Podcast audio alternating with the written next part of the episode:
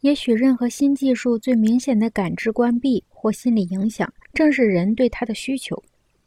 汽车问世以前，谁也不需要汽车；电视节目出现以前，谁也不会对电视感兴趣。技术产生一种迫使人需要它的威力，但是这一威力并不能摆脱技术而独立存在。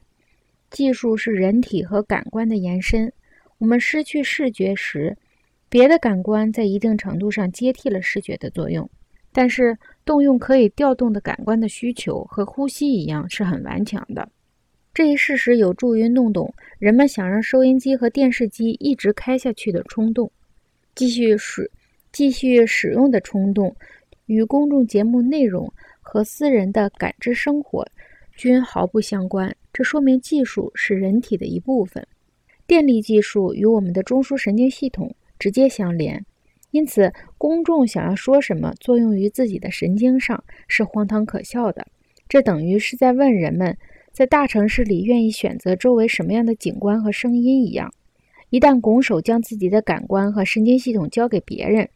让人家操纵，而这些人又想靠租用我们的眼睛、耳朵和神经从中渔利，我们实际上就没有留下任何权利了。将我们的眼睛、耳朵和神经借给商业公司，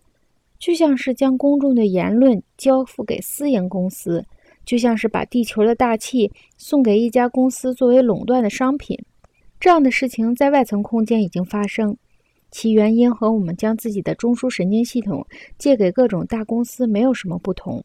只要我们抱着那颗索斯的态度，认为自身的延伸存在于人体之外，